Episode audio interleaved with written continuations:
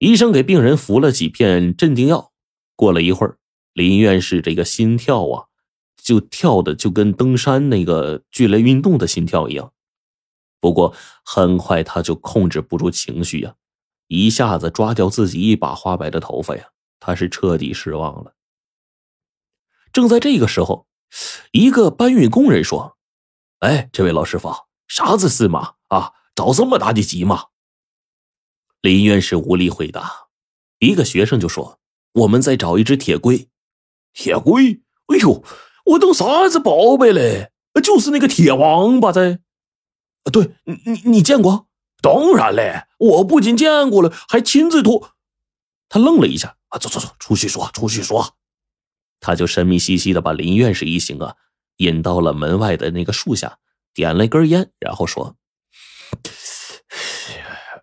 哎，师傅，你们呢可不千万不要去揭发我呀！哦，那个铁乌龟是我到废品站哎去拖的，路上嘞遇到个朋友，他就把那个铁件啊啊，就是卖给了一个小作坊的一个头头。”啊，说是那铁王八可化好几斤的铁呢，给了我半包大前门就拿走了。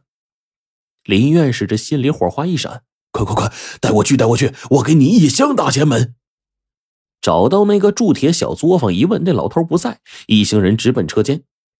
炼炉口站着一师傅，他回过头来，奇怪的看着这涌进来的一帮人呢。林月是一眼就看见了车间墙角躺着一个大王八啊，不对，躺着一个铁龟。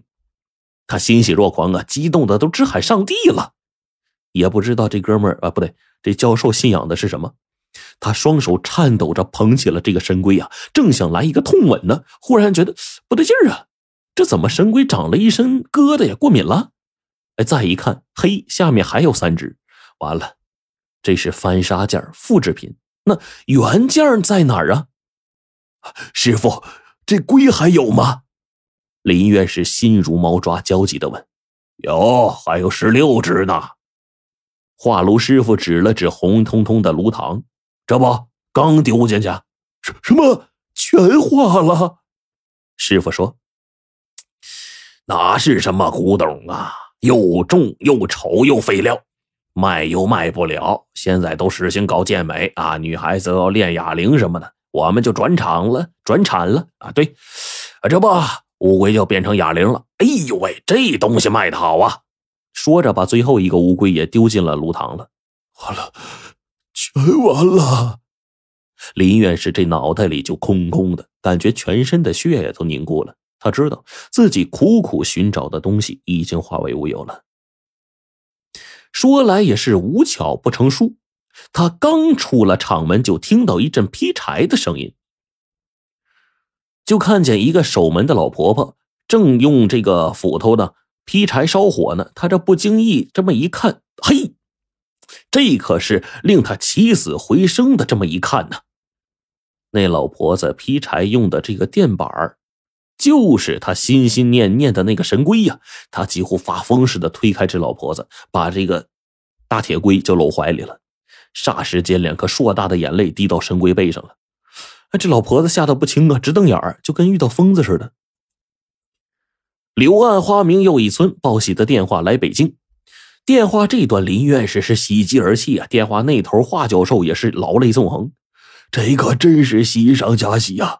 老哥，咱成功了！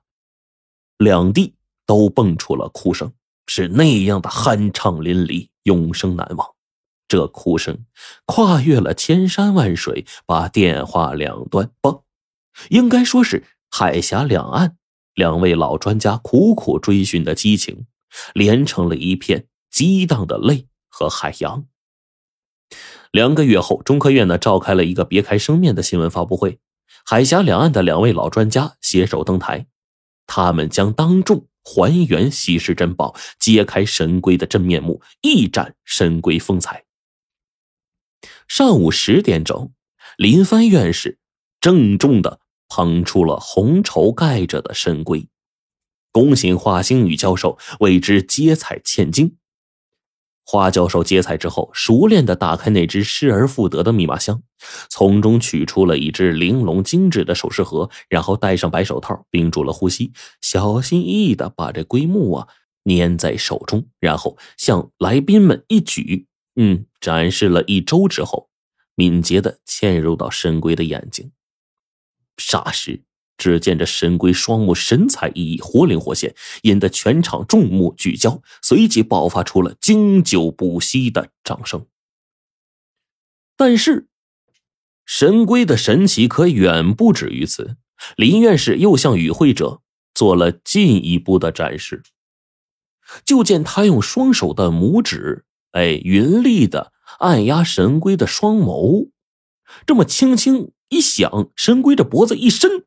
四足开始伸展，不一会儿，龟板轻轻的弹开，嚯！大家一片惊呼，全都惊呆了。就见神龟的体内镶嵌着用各种宝石雕刻的逼真的五脏六腑，真可谓是巧夺天工，举世独有。在这价值连城的珠宝中，有一颗血红大宝石一生辉，这是神龟的心脏。